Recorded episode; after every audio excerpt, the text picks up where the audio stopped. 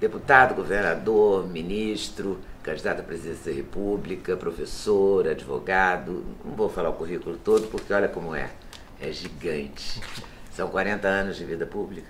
Sim, Leda, é um prazer muito grande. Desculpa o atraso, eu também estava aguardando muito, porque lhe reconheço como uma das grandes profissionais da imprensa brasileira. Tenho a alegria de poder atender seu convite. Nossa, muito obrigado. Eu fico muito feliz que você esteja aqui. Num momento muito complicado do Brasil, muito. né? É o mais difícil momento da vida brasileira.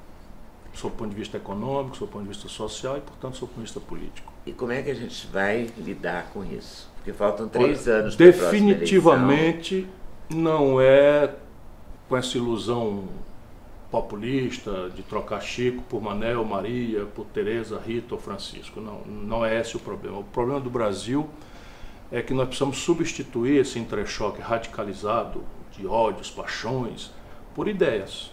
Né? E as ideias elas têm que ser feridas pela inteligência e não pelas nossas simpatias e ódios. Esse é o grande desafio, não só hoje do Brasil, mas da América Latina em chamas, mais uma vez numa hora difícil da comunidade internacional também, numa hora de crise da democracia representativa. E no caso brasileiro, o que me assusta é a profundidade da crise e os seus números que a gente pode conversar. Mas o que me dá esperança é de que o Brasil, entre todos os países do mundo de desenvolvimento retardatário, é aquele que tem mais portas de saída para consertar o seu problema. Nossa a natureza real do problema brasileiro é nosso colapso político. E isso se deve a nossa incapacidade, volto a dizer, de discutir projetos e ficarmos praticamente há 20 anos numa confrontação absolutamente simbólica, sendo que nada substantivo divide, no primeiro momento PSDB-PT e agora lulopetismo corrompido com bolsonarismo radicalizado. Isso vai destruir o Brasil. Você acha que o Bolsonaro chega ao final do mandato? Acho muito difícil, não é? Isso é um mero palpite, mas em favor do meu palpite, e isso é muito mais uma ponderação para a gente ter equilíbrio, serenidade, cuidado com, com o que a gente está fazendo. O palpite vem do exame da história brasileira. A nossa história moderna, só três presidentes da República terminaram o mandato. É, o Juscelino Kubitschek, o grande mineiro, né, o grande brasileiro que as Minas Gerais nos deram, e sofreu vários atentados contra a sua própria vida, várias tentativas de golpe. Fernando Henrique, né, ele próprio promoveu de forma soft um golpe quando introduziu a reeleição na base do suborno, mas também contra ele se levantaram vários pedidos de impeachment feitos pelo Lula, por exemplo, e Lula, não é, que também sofreu já no primeiro momento aquela escalada em cima do escândalo do mensalão, aquela energia era para derrubá-lo, mas esses três atravessaram, daí mais nenhum.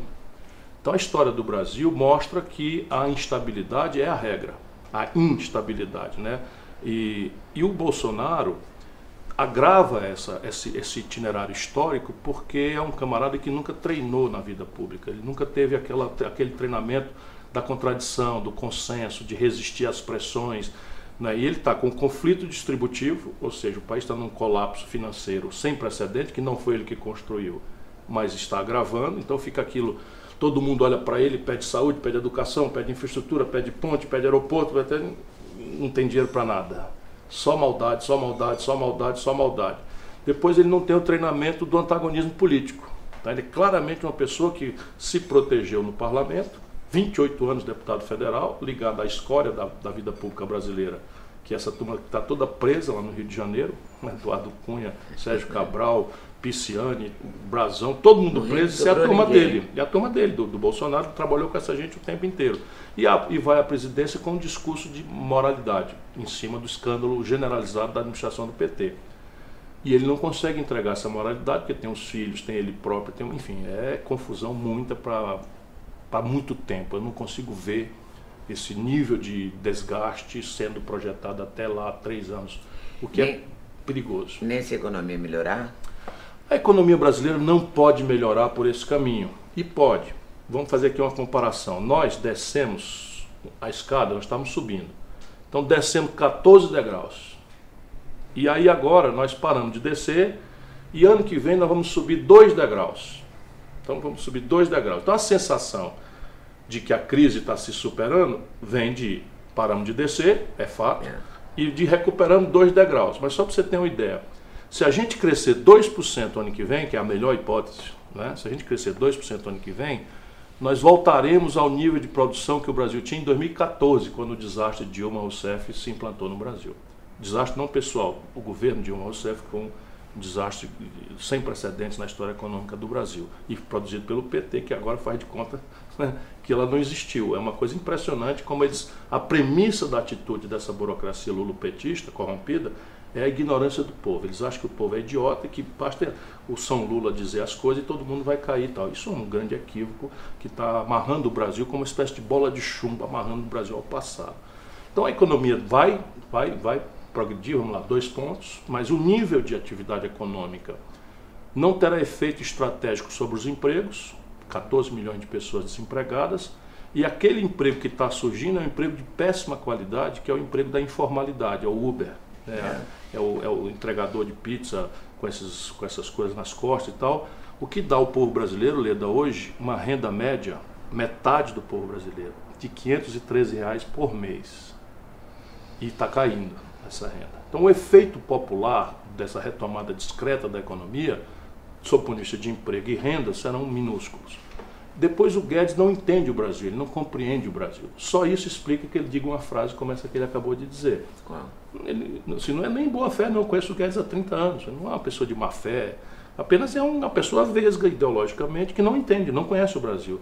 Ele disse que o Brasil, o Brasil tem uma tragédia, que nós poupamos muito pouco. A nação brasileira poupa pouco mas ele resolveu estabelecer uma explicação ao modo que eles veem o mundo, e veja como isso é trágico, de que o pobre não poupa nada e o rico é que poupa. Ora, se o povo brasileiro tem uma renda média metade de 513 reais, vai poupar onde, Paulo Guedes? Percebe? Não dá para comer. Não dá para. O que, que foi, José? Desculpa, 413. 413. Não, 513 reais.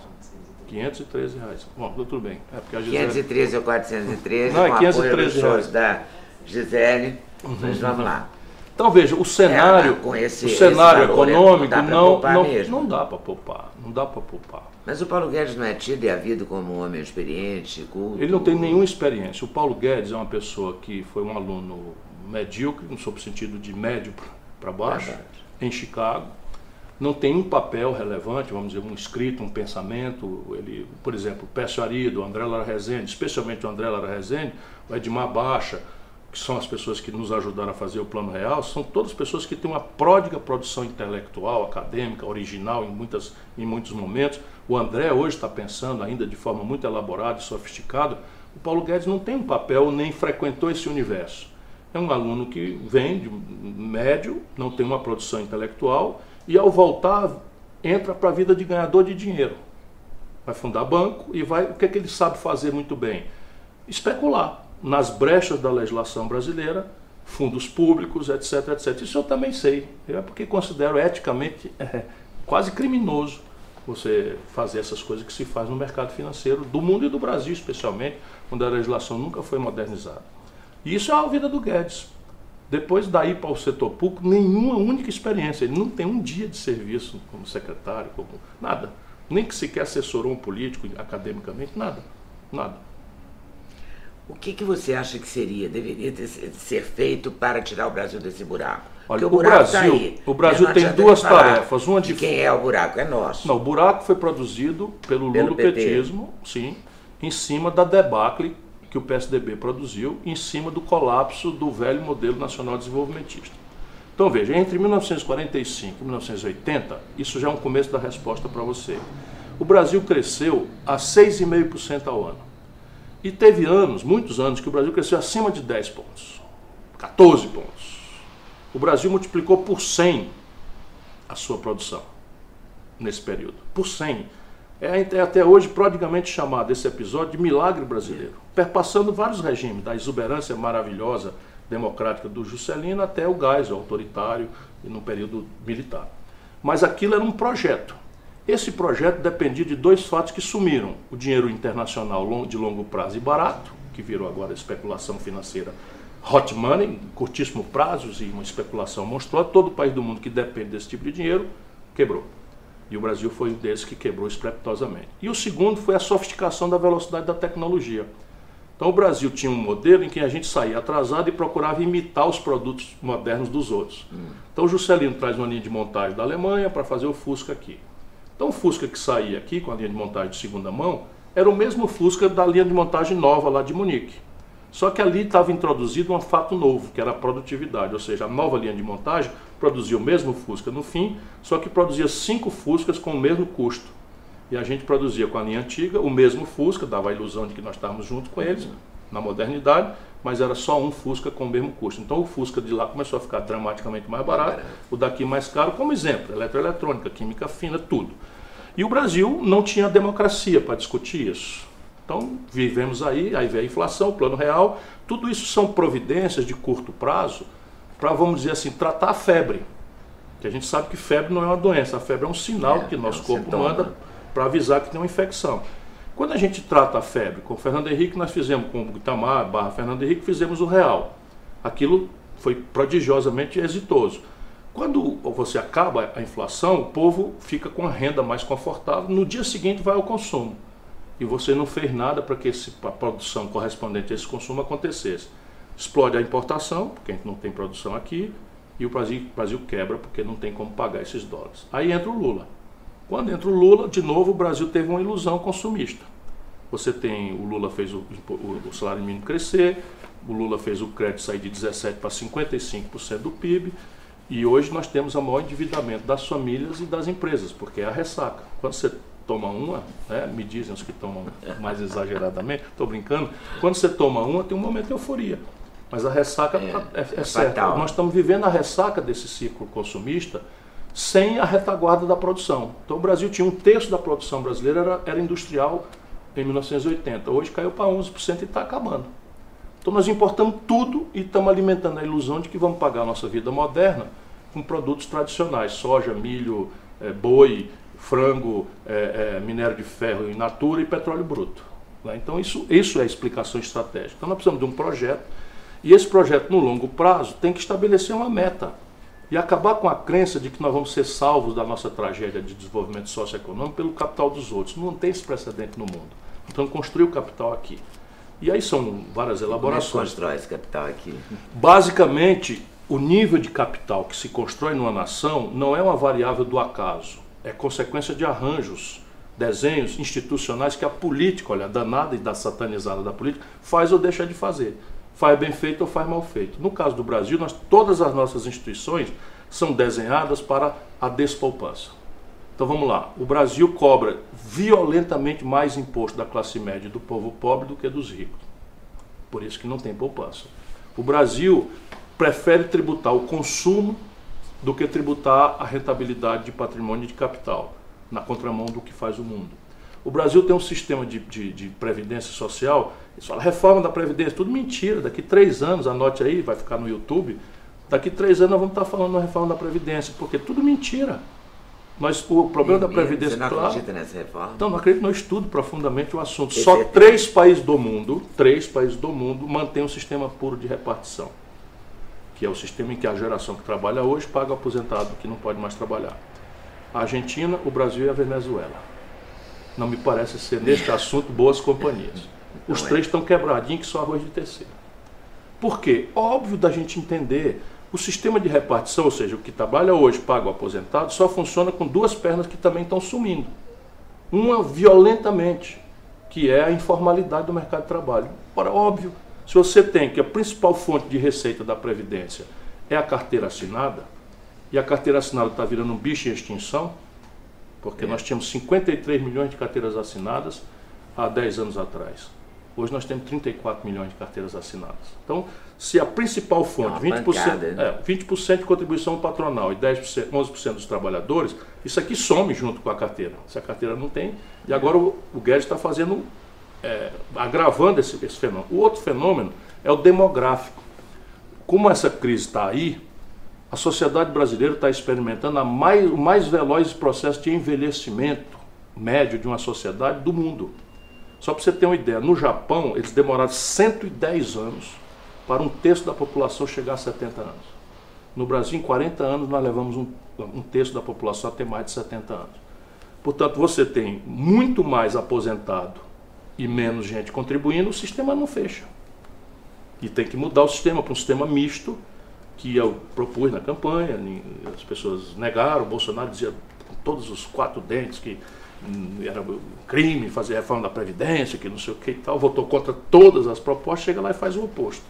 E faz numa direção que não resolve o problema, além de ser extremamente perversa e injusta. Saiu agora um estudo aqui de São Paulo, para o bairro. Pois bem, nos Jardins, uma pessoa, eles, eles fizeram uma coisa que não é estatística, eles foram lá no registro e viram qual é a idade média das pessoas que foram enterradas naquele bairro. A idade média é 80,1 ano das pessoas na, na, região rica de São Paulo. Lá na outra, na Vila Missionária, não sei o que e tal, as pessoas foram enterradas com 57 anos. Aí eu estabeleço, para um país como o Brasil, uma idade mínima de 65 anos, cumulativa com 40 anos contínuos de contribuição. O IBGE mostra que isso aqui passa pelo menos 8 anos sem trabalhar com carteira assinada. Ou seja, você tem 40 mais 8, que é o tempo que ele passou. 65 mais 8 dá 73 anos no, universo em que o pobre morre com 57. Eles extinguiram a Previdência Social. E o povo não é burro, ainda que esteja desinformado, o povo está fazendo o quê? Está se evadindo. Prefere se acertar com o patrão por fora do que acreditar no sistema previdenciário que não vai lhe dar nada, porque ele não vai chegar na idade, não vai chegar no tempo de contribuição. Então você precisa organizar isso. O outro é o sistema, o sistema tributário, estamos respondendo como é que faz poupança nacional. O sistema previdenciário e depois tem o mercado de capitais. No Brasil, a nossa bolsa de valores é um mero cassino. Ou seja, eu tenho ações, você tem ações, a gente vai para lá e começa a especular. E aquilo não vira capitalização de empresa que é o mecanismo moderno do capitalismo moderno, é você né, quer expandir a empresa, você em vez de tomar dinheiro emprestado a juro alto, você abre o capital, lança ações e a poupança da sociedade vem e se associa, grandes fundos de pensão dos trabalhadores se associam e capitalizam as empresas. Aqui não existe isso. Como não existe um volume re, é, é, é, relevante de venture capital, que é o dinheiro que financia inovação, isso são caminhos para levar a poupança nacional. Como é que a gente vai sair disso? Como é, qual é, o que, que você Aí o drama é político. Se você pudesse. O drama é político. Você tem o seguinte, vamos lá. Quatro motores estão estrangulados. Por isso que eu digo, não tem como a economia brasileira crescer. Primeiro motor, o consumo das famílias. Então você tem hoje uma, uma depressão profunda, porque tem quase 14 milhões de desempregados, recorde de informalidade, 38 milhões e 900 mil brasileiros estão vivendo de bico cuja característica é essa renda caindo a 413, 513 reais é, é, é, por média, por pessoa, por mês. Depois você tem o crédito explodiu, o crédito popular. Hoje, Leda, 63 milhões e 500 mil brasileiros estão com nome sujo no SPC. Renda e emprego vem depois, mas uma política pública pode consertar o crédito. E a gente, quando propõe isso, eles levam o debate. Não, é mais do que isso. Ah, eu, eu, eu, estudei tudo isso. Tava, é porque você eu, defendeu na campanha. E eu estava, estou me preparando para assumir a presidência da República se essa for a vontade do povo brasileiro. Então, eu estou com as propostas para bater aqui na cara e dizer como é. Então, quanto é que tudo dessas famílias, 63 milhões e 500 mil, estão devendo? 282 bilhões de reais, é a soma. Só que isso é inflado por juros, juros sobre juros, multa, taxa de permanência, aquelas letrinhas pequenininhas é. dos contratos que o povo entra e, não, e, e, e cai e, e, se arrebenta. É um, é, um, é, um, é um crediário de 600 reais, que o camarada tinha emprego, achava que ia melhorar de salário, de repente esses 600 reais virou 4.200 reais, sem ele entender por que foi, e ele perdeu o emprego. Né, e está com dificuldades tremendas né, para tocar a vida. Se a gente não fizer uma política pública, e o Brasil tem as ferramentas, a Caixa Econômica e o Banco do Brasil, se eu pudesse administrar o país, fariam linhas de crédito e o governo assessoraria essas famílias. Quando elas vão sozinhas, as pessoas vão sozinhas no leilão do Serasa, elas conseguem desconto de 90%. É verdade. Por quê? Porque isso é juro, multa, uhum. fumaça, etc. E aquilo não vai ser recuperado nunca. Então, para certos credores, é muito melhor recuperar 10% daquilo que nada. não ia voltar nada e esses 10% quase equivale ao que de fato era a dívida original, ou seja, o valor do, do micro-ondas comprado. Então, se o governo ajudar, esse desconto pode melhorar e o governo pode refinanciar isso. Não é dar dinheiro para ninguém, é emprestar. Pega para os 10%, ou seja, se eu tenho 282 bilhões e todo mundo for, estou falando de 28 bilhões de reais. Se eu financiar isso em 28 meses, eu tenho um bilhão de reais por mês para financiar. Isso para o balanço do Brasil é Mas nada. as pessoas pagariam apesar desse Tudo, tem que pagar tudo. Mas aí, veja bem, tem que pagar tudo, mas isso aqui é o primeiro motor. Eu tenho que ativar a economia, senão ele paga e É. volta. Segundo motor, o investimento empresarial. Então você tem dois problemas. Por isso que o Paulo Guedes não entende o Brasil. Então, ah, vamos fazer a reforma que o investimento vem, a economia vai fazer. Não é assim que a economia funciona. A economia funciona se o investimento empresarial acontecer. E o investimento empresarial não acontece no Brasil por duas razões. A primeira, o investimento hoje existente está ocioso em quase um terço. Ou seja, o Brasil tem hoje capacidade de produzir 100 geladeiras e está produzindo 70. Porque não tem quem compre. Você acha que alguém vai investir para fazer uma nova fábrica de geladeira de 50 capacidade de 50 geladeiras, se o outro lá que tem a fábrica de 100 não dá conta de produzir a 100, só produz 70? Então é uma grande mentira, não vai ter. Essa é a primeira razão, mas isso só conserta depois que a atividade econômica se aquecer. Antes, colapso da dívida. O empresariado brasileiro não é à toa, nós chegamos ao limite em que 30 anos dos juros consistentemente médios mais altos do mundo colapsaram. Antes, quando a economia era fechada, o empresariado passava essa ineficiência, que é o custo financeiro, para o consumidor que engolia. Agora, com a economia aberta, você importa pela internet um brinquedo da China, etc, etc, não dá mais para passar para a sociedade esse, essa, essa ineficiência. Então, quebrou o sistema. Então, você tem um trilhão, agora é dinheiro grande, um trilhão e 400 bilhões de reais de dívida do empresariado brasileiro. E aqui em São Paulo, no Rio de Janeiro, ninguém está rolando papagaio de ninguém. Então você tem um colapso do financiamento. O que, é que aconteceu nos governos ditos de esquerda no Brasil? Permitiram criminosamente que cinco bancos apenas concentrassem 85% de todas as transações financeiras. E esses bancos, se eles não emprestam, a sobra de caixa dele o governo remunera no Brasil. Só no Brasil. Isso é um crime. Então, entendeu? O banco não empresta o dinheiro, mas não tem prejuízo. Por quê? Porque o governo remunera com dinheiro público o dinheiro que ele não emprestou. A risco zero e prazo de quatro dias. Se não consertar isso, não tem saída. E o Brasil tem, tem como consertar. O terceiro motor é investimento público. Também uma obviedade, ninguém precisa ser Nobel de Economia. Dizia o Keynes que em tempo de depressão econômica, os governos deviam pagar para o povo cavar um buraco e depois pagar para o povo tapar o buraco. É uma metáfora em que ele anunciava claramente que cíclicos, ciclos de depressão econômica da história normal do capitalismo devem ser ajudados pelo Estado para, enfim, deflagrar o motor de novo da atividade econômica. Isso fazia o New Deal nos Estados Unidos. Os Estados Unidos são o que são por causa do esforço da guerra. Começou a Segunda Guerra Mundial, a América era a quarta ou quinta potência do mundo. Acabou pelo esforço de guerra, pago pelo Estado, com endividamento, que não é nem o caso do Brasil. É, nós, os, os americanos, acabaram virando a maior potência do mundo. E, a, e é o que são hoje em função da força do Estado norte-americano, pelos orçamentos de defesa, orçamento de saúde, orçamento de pesquisa aeroespacial, enfim, por onde eles transmitem para a iniciativa privada esse domínio, essa pujança tecnológica. Pois bem, esse ano nós estamos no Brasil com 24 mil obras públicas paradas. Ainda, apesar do ministro Tarcísio? Acontece, que eu, eu até acho que é um bom está ministro. Thaís. As pessoas às vezes me pedem, dizendo, diz um nome aí. Tal. Eu acho ele é um bom ministro, mas ele não tem dinheiro. Ele não tem dinheiro, está retomando aqui, ali, etc. Mas são 24 mil obras paradas. E você tem outras oportunidades que a Europa não tem mais. Por exemplo, metade dos domicílios brasileiros não tem saneamento básico. 14 milhões de pessoas moram embaixo de, de- de papelão, de madeirite, não tem moradia.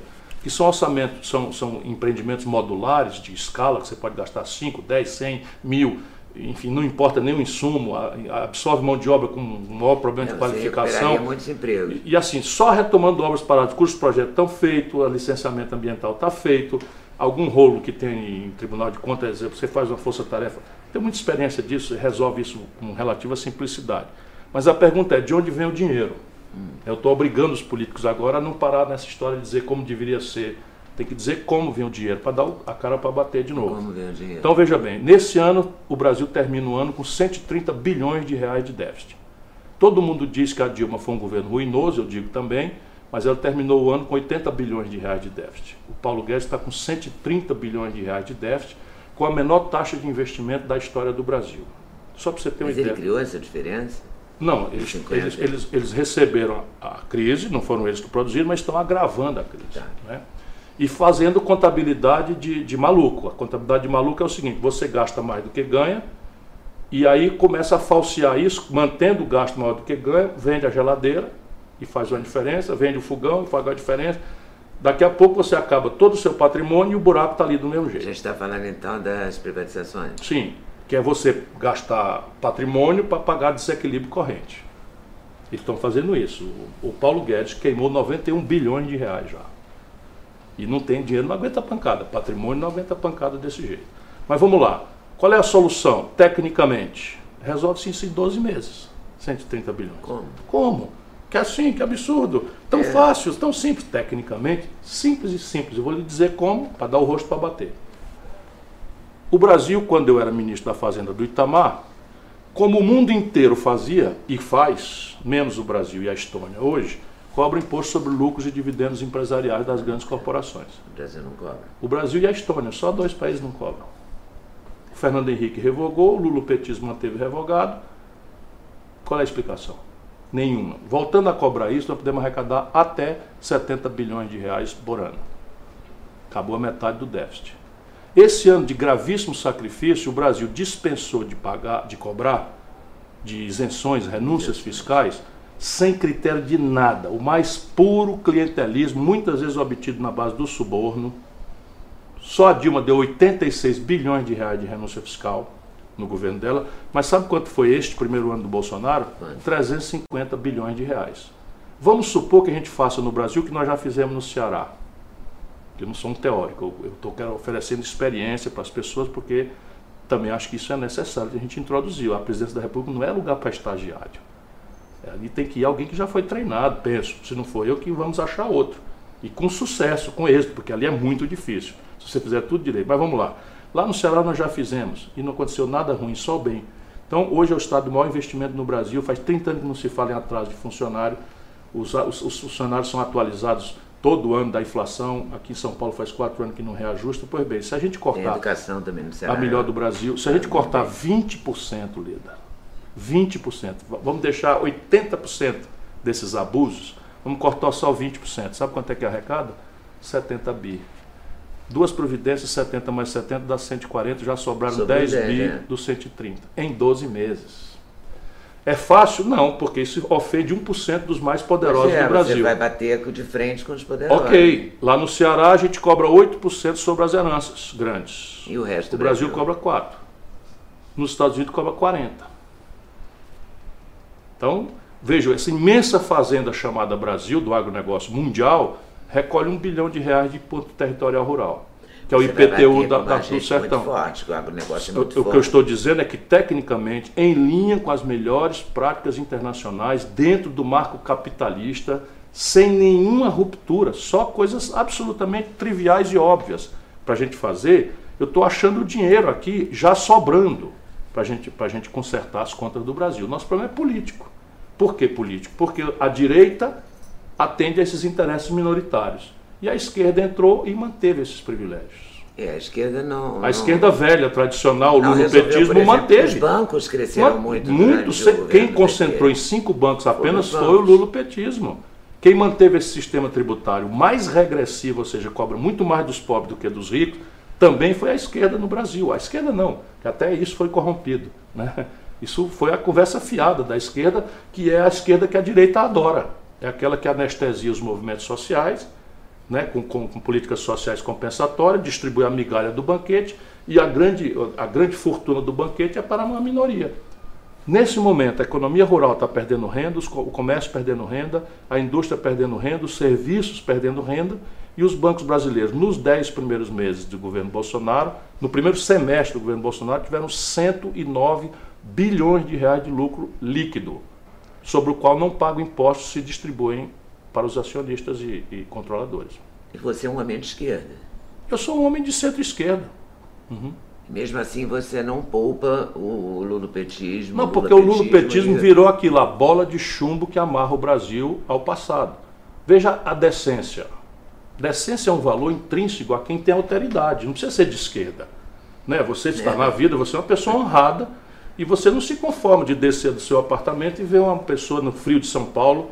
Né? É você se dói com as coisas e tal. Isso é uma honestidade, é uma dignidade. E quando você vai ver, nós entregamos o discurso moral para a direita mais chucra. Bolsonaro se elege fazendo uma denúncia moral contra a corrupção. E aqui para nós não dá para defender. Porque o Palocci não é uma figura lateral. O Palocci é o braço direito do Lula. E é réu confesso, Leda. 100 milhões, né? 100 milhões de reais. Ele confessou, devolveu o dinheiro. Quem nomeou, o, o, quem botou o Michel Temer na linha de sucessão foi o Lula. Quem botou a Dilma abusando do, do, da popularidade farta que o nosso povo deu a ele foi o Lula. Quem botou o Gedel, aquelas malas de 51 milhões de reais no apartamento, o Lula nomeou esse camarada ministro. E o povo não sabe, mas eu e o Lula sabemos. E eu fui a ele. Você todas, avisou? Muitas vezes. Muitas vezes. Quem entregou a Transpetro por Romero Jucá e por, e por, e por Renan foi o Lula, com o Sérgio Machado. Deu um bilhão de reais de contrato sem licitação para Eunício Oliveira. Aí agora fica você obrigar nossa meninada, a garotada militante, simpatizante do PT, a ficar num bar tomando cerveja, baixando a cabeça para Bolsonaro, porque isso não tem explicação. Isso não tem explicação. Corromperam mesmo. E aí, veja bem, estão entregando o patrimônio brasileiro, entregando de graça, rasgando, retalhando a Petrobras, entregando a Eletrobras, e ninguém se mexe na rua. Por quê? Porque o, o, o, a direita entreguista está dizendo o seguinte: é muito melhor vender do que deixar aí para o PT ficar roubando. Mas a direita também nunca foi boa de movimento de rua e tal, né? A Não. esquerda sempre foi mais Não, mas veja, veja, a, sempre saiu mais sim, rua. mas, mas, mas a direita está nas ruas, ou esteve nas ruas muito pesadamente na Venezuela. Não é? Muito pesadamente. Mas a é direita uma foi, foi Brasil. não, não é a tradição. Há- do há uma vergonha Foi na a marcha com Deus pela família e a liberdade era um movimento de massa. Mas foi quando? Foi 64? 64, é. 63, 64. né? De lá pra cá, acho que a esquerda foi pra rua, né? Os Sim, e agora ninguém vai mais. E, a E agora ninguém foi, vai né? mais. Nosso povo está sendo esquartejado, agora acabaram o, o, o, o- seguro obrigatório dos veículos, que é 40 reais por emplacamento, porque o Bolsonaro quer se vingar do Bivar, que é o presidente do partido dele, que tem uma seguradora que opera o DPVAT. Jura? É assim como eu estou lhe dizendo. 2 bilhões de reais vão. Por essa coisinha assim. Mas é assim que está sendo governado o país. É uma coisa de cinema. É uma coisa de cinema. Aí você tem o seguinte, eles estabeleceram também só ontem uma medida provisória que determina as- que você vai cobrar 7,5% de alíquota sobre o seguro-desemprego. O miserável está desempregado, recebe do INSS, eu estou rindo para não chorar, o seguro-desemprego, e ao invés de cobrar a, a grandes fortunas, as grandes corporações, vão cobrar 7,5% de imposto de contribuição, de contribuição previdenciária do desempregado no Brasil. É- Essa é a questão bíblica. Aqui o senhor você quer servir.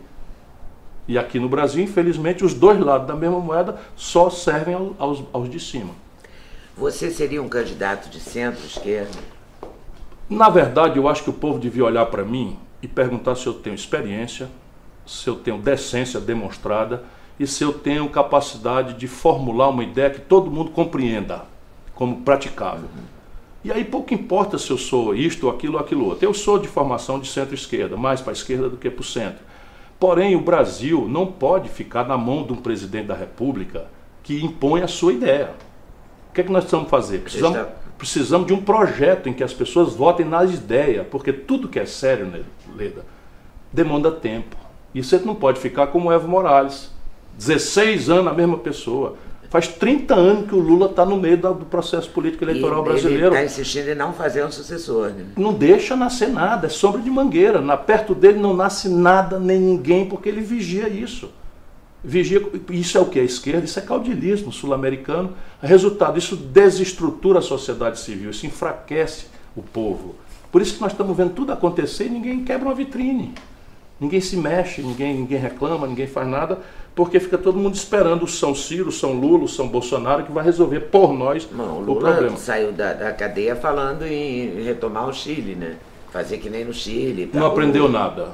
Não aprendeu nada. É uma coisa que me choca profundamente. Aí faz assim, quando ele está pensando, que- como é que eu vou enganar? Ele virou um enganador profissional. Então ele faz assim um discurso. Nós precisamos unir o Brasil. Precisamos, vou chamar o Ciro para conversar, vou chamar o Luciano Huck, vamos conversar e tal, não sei o quê. Mas soltou o natural, quando ele perde a máscara da mentira, da mitificação, é só ódio, é babando, furibundo, contra a Globo, contra isso, contra aquilo, a quem ele cevou durante os anos todos que mandou no país. Você faria um acordo com o PT? Você sairia Não. com eles? Com essa burocracia do PT, não quero conversa nem para ir para o céu. E você não foi no segundo turno, né? Eu não, eu não vou, eu não ando, eu ajudei essa gente 21 anos. 21 É, anos. Pouco importa. história. Pouco importa. Fui candidato, é bom lembrar disso. Eu nunca fui petista, não é? Fui candidato em 98. Não tendo condição de, de, de, de ser eleito, eu apoio o, meu vizinho no segundo turno. Depois abri mão de ser candidato, depois fui candidato em 2002, ajudei de novo no segundo turno, fui ministro, ajudei é, no que eu pude, corri todos os riscos da, da integração nacional. É, corri todos os riscos, fui leal, fui correto ao país, mas eu vi de perto a degradação, sabe, o apodrecimento, a manipulação do Estado a serviço de um projeto de poder, sem nenhuma visão de país nem de mundo. O Brasil destruiu a indústria durante esse período todo. Simplesmente. E aí, Bolsa Família. Olha, o Bolsonaro está mantendo o Bolsa Família e vai pagar o 13 terceiro salário do Bolsa Família. Olha onde nós vamos parar. Então, nesse caso, se o Bolsonaro faz o Bolsa Família igual o Lula e paga o 13 terceiro salário, nós temos que ficar com o Bolsonaro, que é o Lula, mais um, mais um 13 terceiro. Isso é um negócio de doido. Enquanto o desemprego, graça de campeia e endividamento público mata as energias do país. E, e no Brasil, quem trabalha e produz está indo para o brejo. Você não fica desanimado, não? De vez em quando você fica nervoso, né, Ciro? Que às vezes você solta as pessoas, frase. As pessoas acham que é nervosismo, não é não. Eu sou indignado, Leda. Imagina, eu acabei de fazer nessa entrevista a demonstração para você que em 12 meses o Brasil vira o jogo. Sabe quantos países do mundo pode fazer isso? Nenhum que eu conheça. Nesse ponto a gente é privilegiado, então. Mas é tudo. É, é, a caricatura política é tão trágica. Agora veja, ela é trágica, mas é ultra poderosa. Os valores estão todos, nós estamos derrotados neles todos. Porque supõe a ideia de projeto nacional, eu tenho os estudos e a minha proposta é fazer que o Brasil alcance em 30 anos os indicadores de desenvolvimento humano e socioeconômico da Espanha. Eu escolhi um país de desenvolvimento, vamos dizer, intermediário da Europa Ocidental, não é o mais rico, e mostro que se o Brasil for nessa, nessa batida de 2% de crescimento ao ano, que é a média desses anos todos, dos anos 80 para cá, nós vamos chegar no padrão da Espanha daqui 140 anos. E nós não temos esse tempo, nossa juventude não tem esse tempo. Por que então que você acha que você não foi para o segundo turno? Porque você é um homem nordestino, um homem que fala bem, fala claro, não é? Não, não usa palavras uh, excepcionais e dificílimas de entender. Uhum. Então você fala com o povo. Uhum. E falar com o povo é muito Há importante. Há muitas né? explicações. É necessário falar com o povo. E muitas vezes eu sou mal entendido porque eu gosto de falar com o povo e quando a gente fala, a linguagem não pertence a gente, pertence a quem ouve. Então, é, os aristocratas têm toda uma linguagem que às vezes se chocam com a minha. Então é nervoso. Eu não, eu sou nervoso. Eu sou indignado, muito indignado e quero morrer assim. Mas veja, eu tenho me perguntado por quê. E aí a explicação humilde que eu tenho é que basicamente a eleição de 2018 tinha uma força dominante, que era o antipetismo. Né? E não é para menos. A crise econômica mais extensa da história do Brasil, passionalizada pela ladroeira generalizada, posta em horário nobre, que a ponto de levar até o presidente ele mesmo para a cadeia. Então, isso não é pouca coisa. E eu fui associado por mais que as pessoas me respeitem, eu era o segundo voto dos dois, etc., tinha menor rejeição, todo mundo e tal, eu era associado corretamente ao, ao, ao PT. Porque é justo que as pessoas associassem, ainda que eu não seja do PT, eu fui aliado muito tempo aliado autônomo, crítico, eu tenho os arquivos de todas as denúncias públicas ao tempo em que as coisas aconteceram, esse negócio do Eunício Oliveira, esse negócio do Eduardo Cunha, o negócio do Michel Temer, tudo isso é público. Eu fui processado pelo Eduardo Cunha, fui processado é. pelo Michel Temer, porque ao tempo, quando era o todo-poderoso, eu denunciava. E esse é o meu compromisso, porque eu não sirvo a dois senhores, o meu, meu patrão é o povo brasileiro. E aí o povo disse assim, ó, vai dar uma go around, né? Dá uma volta a mais e volta aqui que a gente volta a conversar. E eu estou aqui. Você lutando. acha que você está em 2022 seguramente? Eu não estou porque é fácil. Isso é um banquete para o qual não sou convidado, nem eu nem o povo brasileiro. Isso é um jogo de elites, é um jogo em que você tem as cartas marcadas, assim, qual é a política econômica que o Fernando Henrique funda? Câmbio flutuante, meta de inflação, superávit primário. Qual é a política dos anos Lula? Meta de inflação, câmbio flutuante, superávit primário. Qual é a política do ano Temer? Meta de inflação, câmbio flutuante, superávit primário. Qual é a política do Bolsonaro e do Guedes? Câmbio flutuante, meta de inflação. Percebe?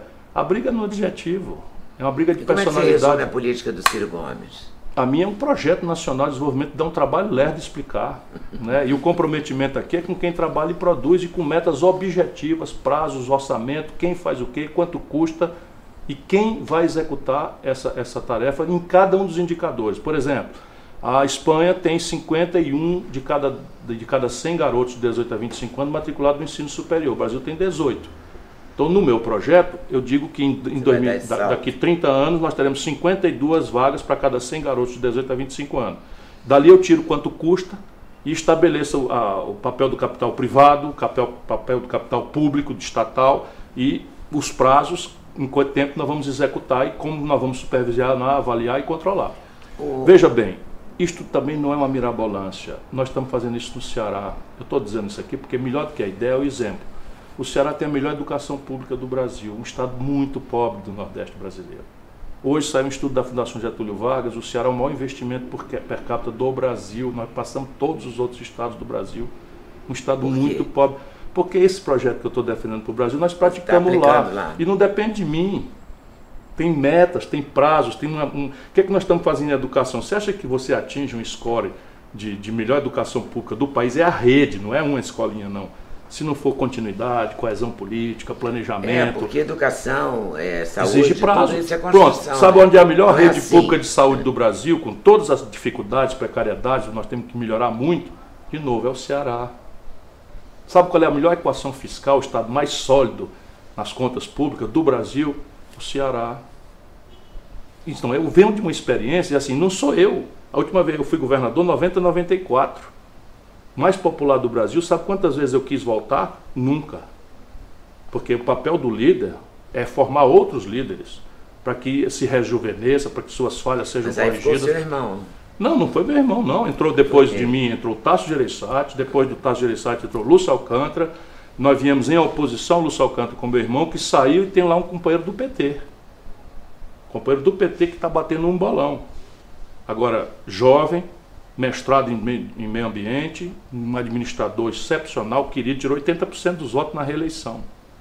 Isso é um projeto que incomodou, incomodou, não encantou toda uma geração. Você imagina uma reeleição que o Haddad tirou 16% em São Paulo para a reeleição contra o Dória, que é essa figura, para mim, ridícula. O, o, o, o Haddad tirou 16%. Lá nós tiramos 80%. E olha que é um povo politizado, nenhum de nós tem uma TV, nem uma rádio, sabe? Nenhum de nós é empresário. Pelo contrário, nossos adversários poderosos é que são os donos das rádios, das TVs, dos jornais, não temos nenhum. Por quê? Porque o nosso povo vê, tem coesão política, é uma ideia que está ali. Porque lá você conseguiu fazer essa, essa comunicação, né? Dizer, não, é só comunicação, é só nós entregamos. Não, claro que não é só comunicação, você entregou o a pacote entrega, você mostrou, é, a gente entrega. você conseguiu transmitir isso. E, e eu não Essa fiquei lá querendo ser o dono do pedaço. Queria, eu criei uma equipe, entender. ajudei a treinar.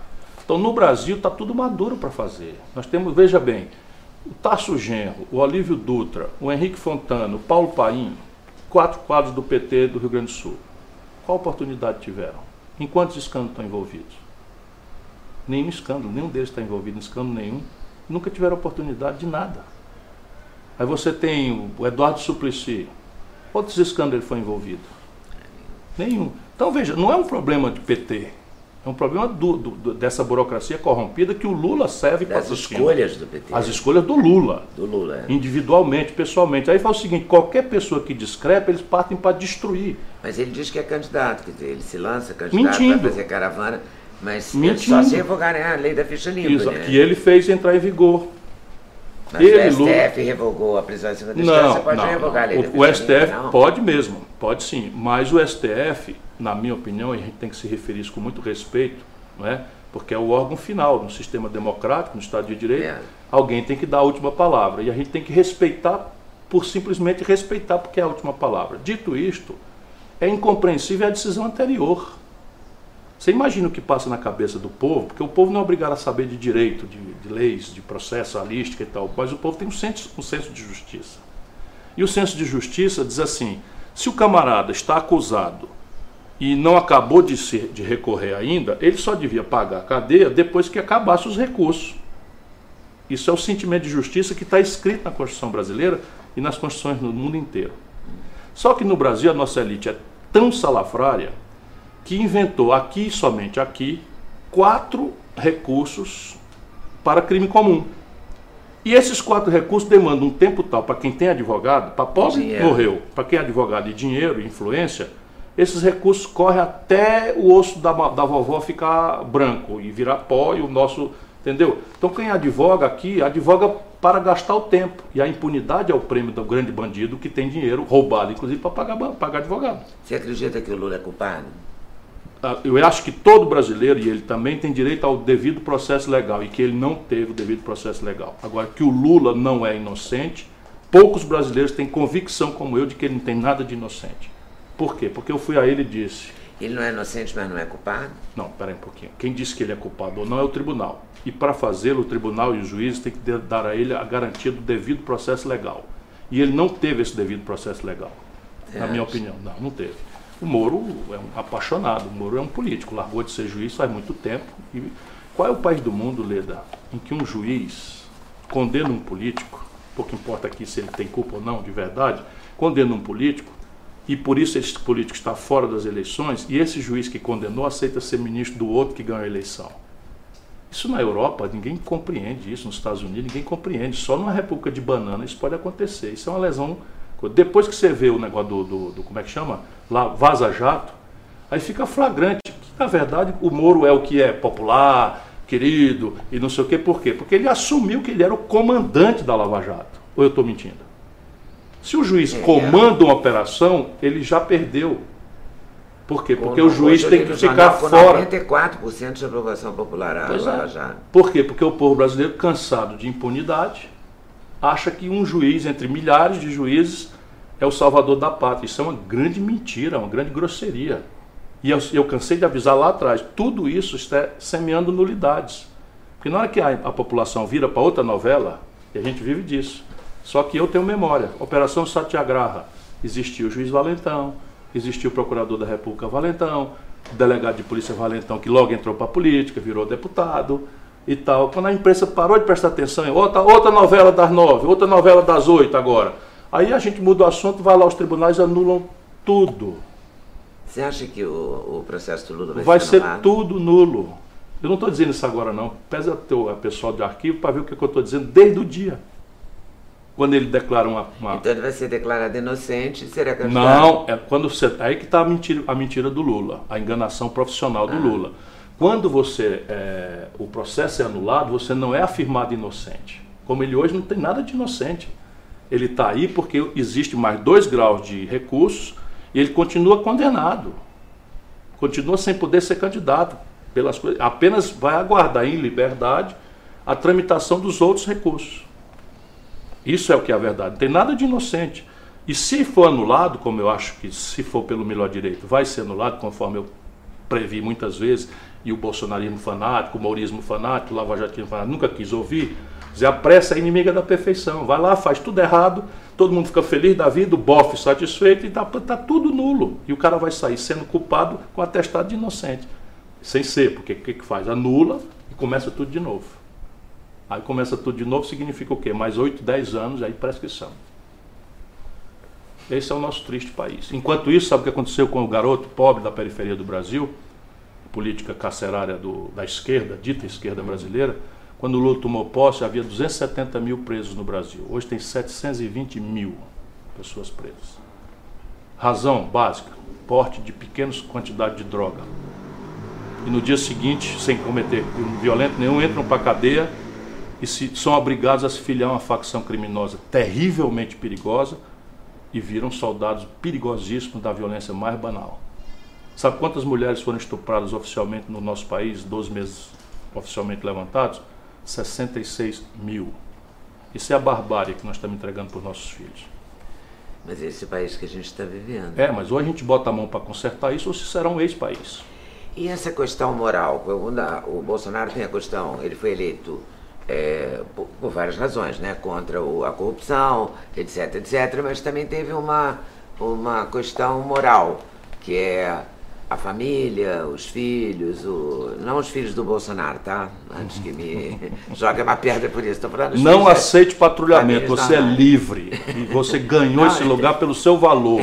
Eu não estou aceitando É mesmo, claro, não aceite mesmo. Mas é, as famílias, aí é, tem toda uma questão moral, uma questão religiosa Sim. por trás dessa, Isso. Uhum. ou junto com essa questão Isso, veja, anticorrupção. isso é uma importação muito gravemente impertinente que foi trazida para o Brasil por um camarada meio tenebroso chamado Steve Bannon, que assessorou o Bolsonaro em direção a comprar a presidência da República Brasileira para o Trump. E conseguiu. Né? É, cooptou, o Bolsonaro é um aliado vassalo, não defende os interesses do Brasil, faz tudo que o Trump manda e quer, e o Brasil vai pagar um preço muito amargo. Se você quiser, eu desdobro esses argumentos com números, com coisas, fatos, para não parecer uma subjetividade. Mas qual é a ideia terrivelmente esperta do Beno que ninguém tinha visto ainda?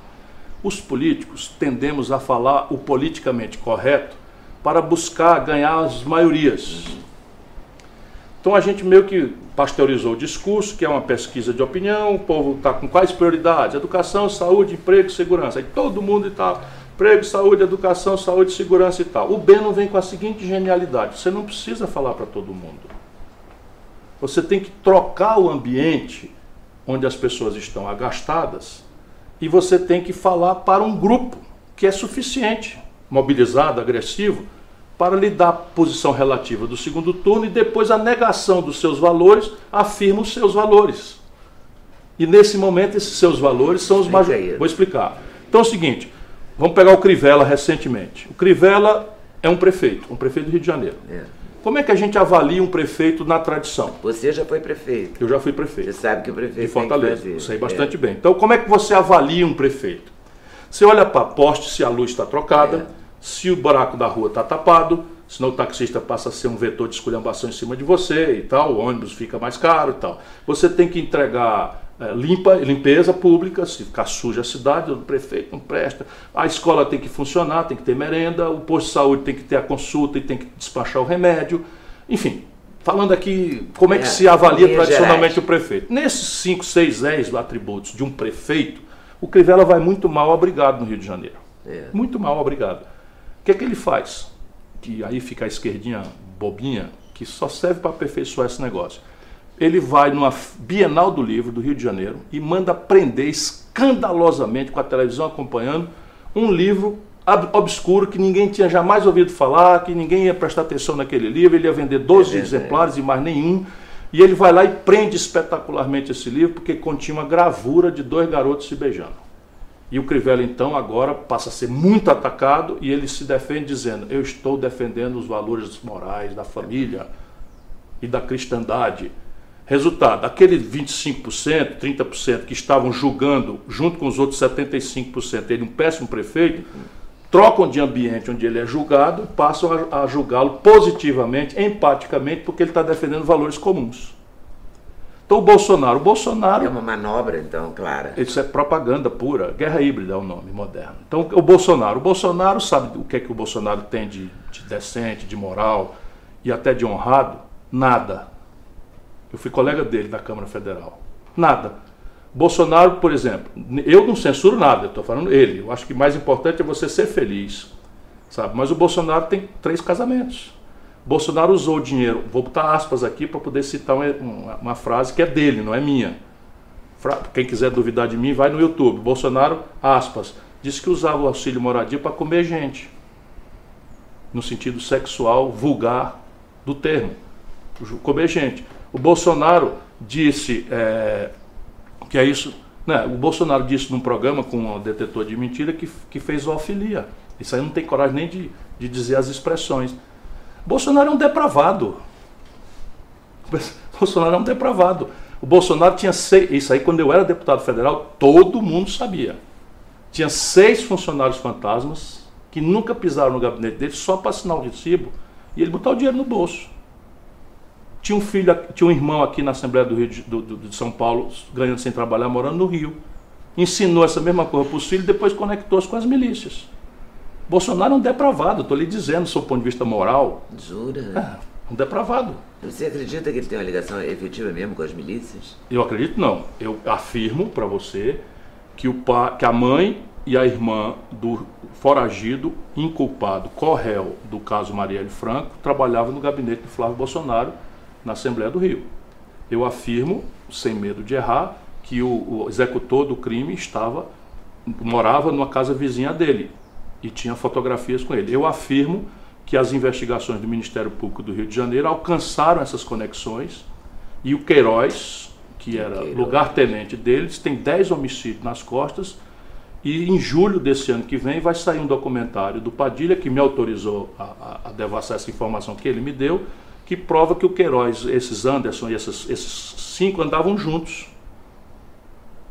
E por que, que eles estão fazendo? O que, que eles conseguiram eliminar? Então escolhamos o Supremo Tribunal Federal, porque bota o Lula na rua, mas não dizem nada de que o mesmo ministro que deu o voto de Minerva para soltar o Lula foi o ministro que deu uma incrível, data máxima vênia, liminar, impedindo a investigação do Flávio Bolsonaro. Lá, em, lá na minha cidade, lá no Ministro meu interior. Toffoli. Ministro Toffoli.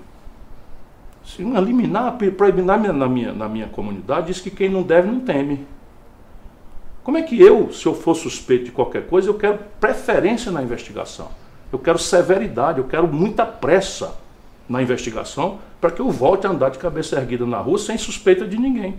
Pois o Flávio Bolsonaro e o, e o Queiroz estão sem poder o desenvolvimento da investigação do Ministério Público. Isso, agora, o Bolsonaro, Leda, o Bolsonaro diz que se apropriou das, das fitas do condomínio antes que alguém fizesse alguma fraude. Deixa eu botar um pouquinho de luz aqui. Se o Bolsonaro não tem nada a ver com isso, por que, que ele se interessou em pegar essas fitas? Compreende? É, ele não, então, que então vamos supor, então, as fitas. então vamos supor que estou medo de, de alterar. Alterar por quê? Eu, por exemplo, não estou preocupado com isso. Vou fazer uma caricatura. Por que, que eu não estava preocupado com isso? Porque, afinal de contas, alguém podia alterar as fitas e dizer assim, ó, foi o Ciro Gomes que mandou matar a Marielle. Eu não estava preocupado com isso, não fui lá atrás dessas fitas. Não, você não morava no condomínio, está exagerando. Ok, por que, que ele não faz pelos expedientes da lei uma ação cautelar que entra na justiça dizendo, olha, eu tomei notícia aqui que tem esse assunto assim, assim, assado, e eu exijo que a justiça faça uma produção antecipada de prova para ficar certo. Isso é que se faz no direito. Não, vai lá e faz. Que isso? As conexões são flagrantes, percebe?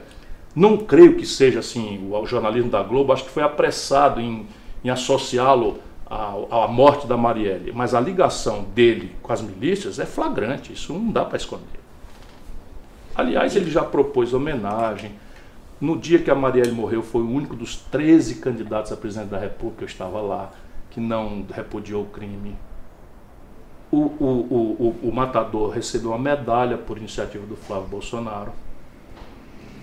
Sabe, o velho Brizola dizia: tem cara de jacaré, rabo de jacaré, couro de jacaré, orelha de jacaré. Se não seja jacaré, tem orelha. Boca de jacaré.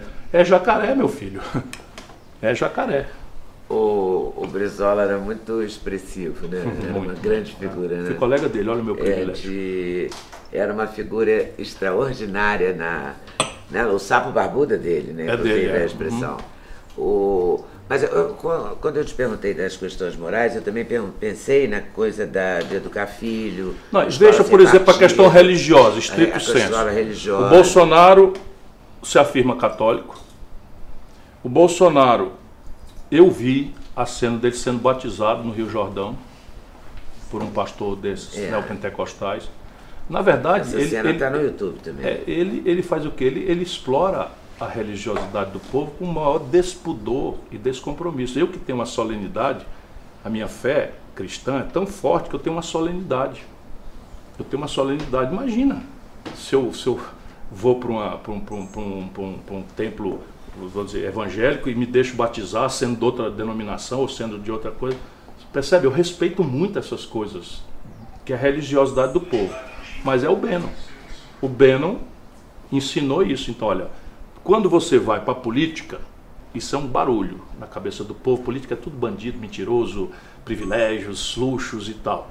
Fala de nova política nova política, 28 anos de deputado federal, ligado ao que mais não presta da vida pública brasileira, se apresenta. Eu, eu teria que passar óleo de peroba na cara para ter uma cara de pau de chegar com nova política.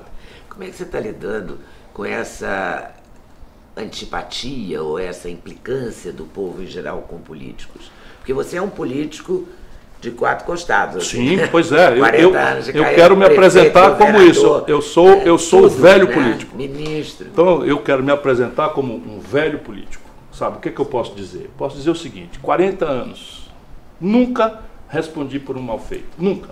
Nem para ser absolvido. Nunca, nunca, nunca, nunca na vida. Mas 40 tem uns processos aí. Só por dano moral.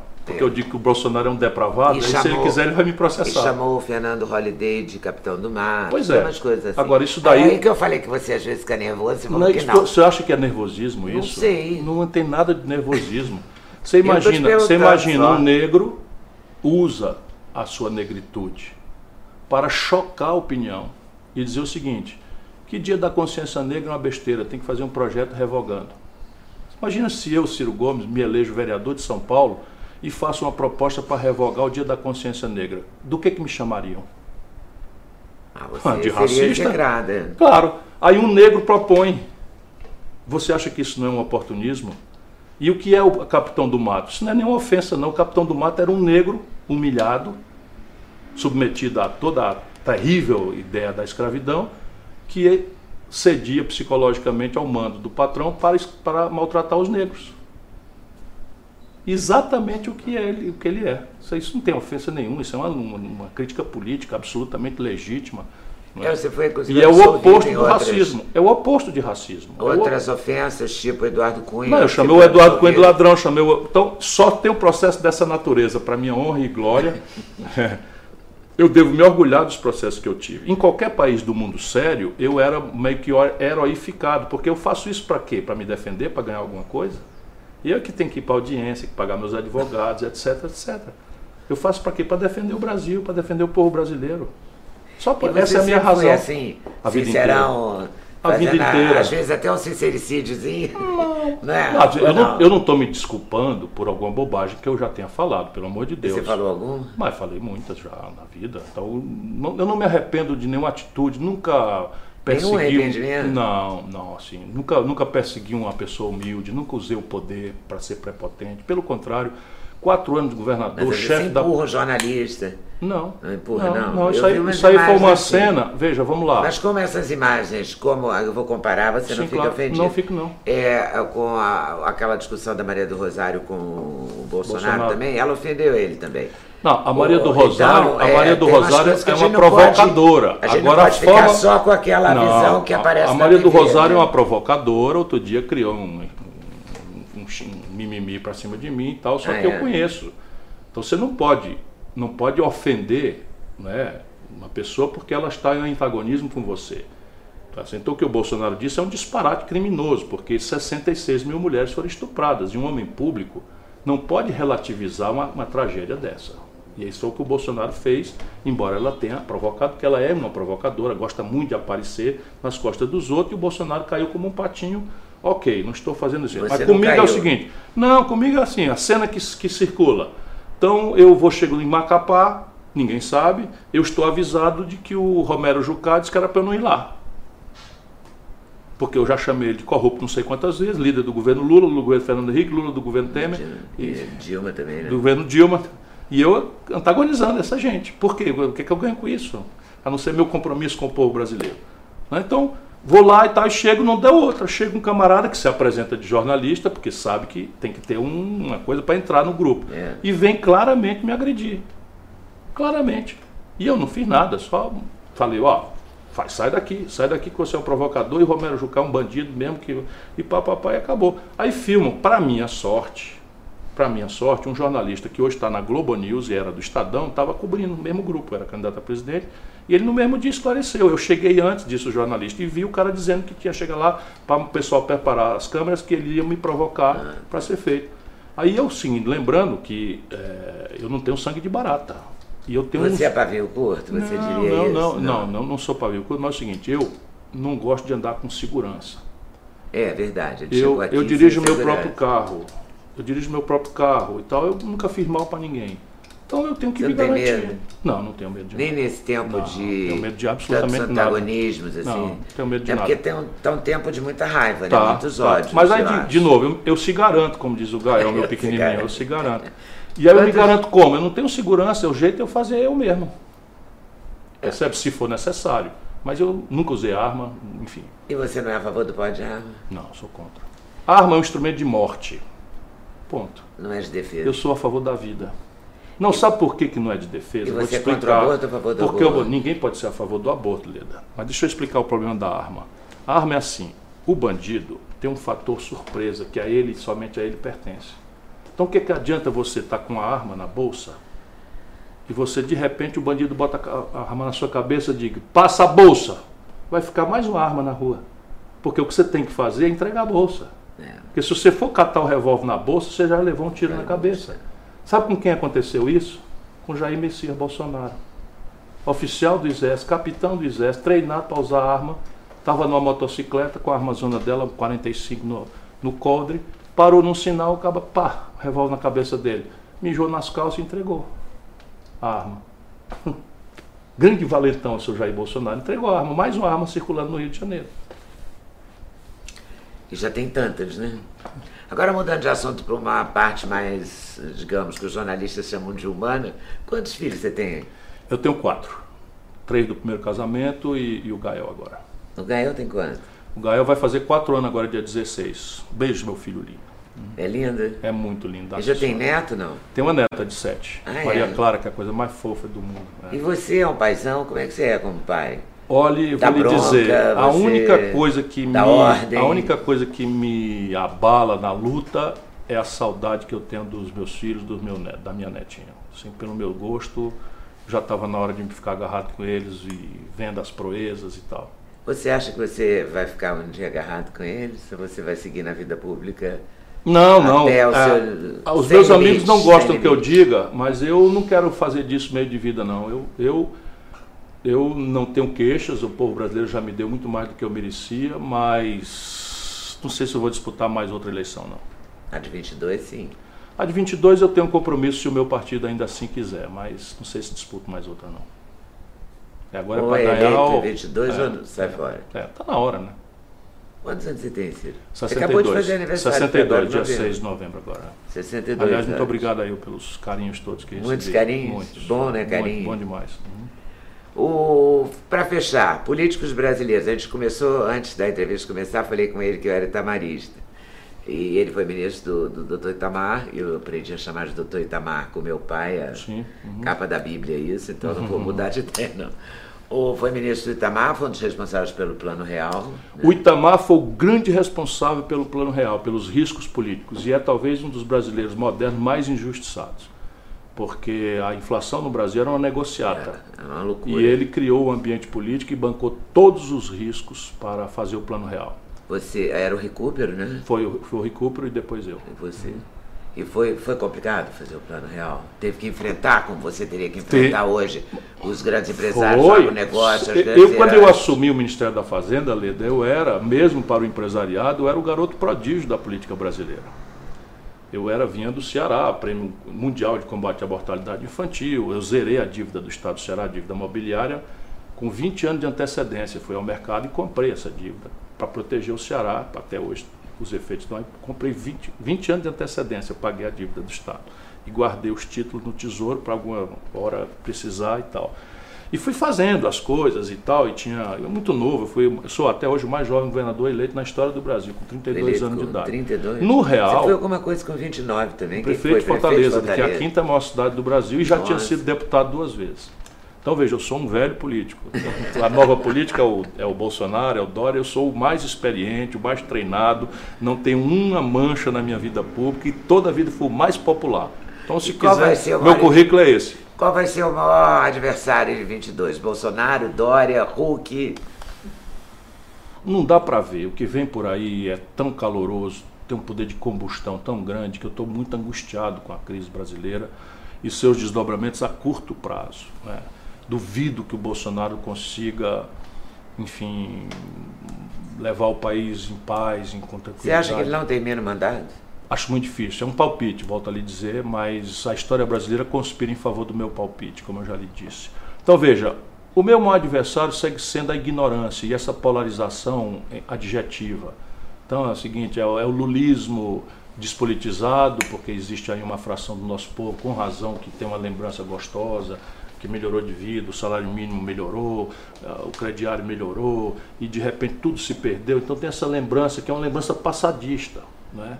E, que, e que não tem ideia de que isso aí foi a migalha de uma montanha de grana que foi entregue para os barões, para os ricos, o sistema tributário que cobra dele, por exemplo, uma diarista do Ceará, não sabe quando ela atende uma ligação, o, o ou faz uma ligação, servente de pedreiro, 40% do preço da conta do pré-pago é imposto. Isso no governo do PT, tá? percebe? Então, as pessoas não percebem. Então, esse olhar para o passado é meu maior inimigo. Se o Brasil aceitar discutir o futuro e obrigar que todos os candidatos apresentem não suas lindas personalidades, mas as ideias, para ver se aquilo tem fundamento, dizer quanto custa, de onde vem o dinheiro, qual é o prazo para aquilo realizar, a gente pode fazer uma revolução no Brasil. E é isso que eu tenho gana de fazer, né, de juntar o povo brasileiro num grande esforço de produção, de trabalho, de parcimônia, nada desse consumismo eh, infelicitante que está matando o planeta Terra, que está desorientando a juventude. A gente precisa, enfim, eu ouvi hoje uma frase do Mangabeira, que é um professor de Harvard, muito é, meu amigo, escrevi um livro junto com eles, assim, que o Brasil espera né, que os brasileiros, que o Brasil tem direito de esperar e exigir dos brasileiros uma coisa, grandeza. E é isso que nós precisamos, nos livrar dessas mildices odientas e amorosas e apaixonadas para perseguir o objetivo do Brasil, o destino do Brasil, que é um destino de grandeza. É um destino vitorioso, você acha? Um dia. Nós temos nasci, todos os ingredientes. Eu nasci nessa história do Brasil do futuro, seria maravilhoso. Eu Não, mas veja, e aí eu cheguei mas nisso. Veja, Nilo, mas veja, eu não vou buscar esse exemplo na China de hoje, que é um espetáculo. Não vou buscar esse exemplo na Coreia do Sul de hoje, eu vou buscar no Brasil.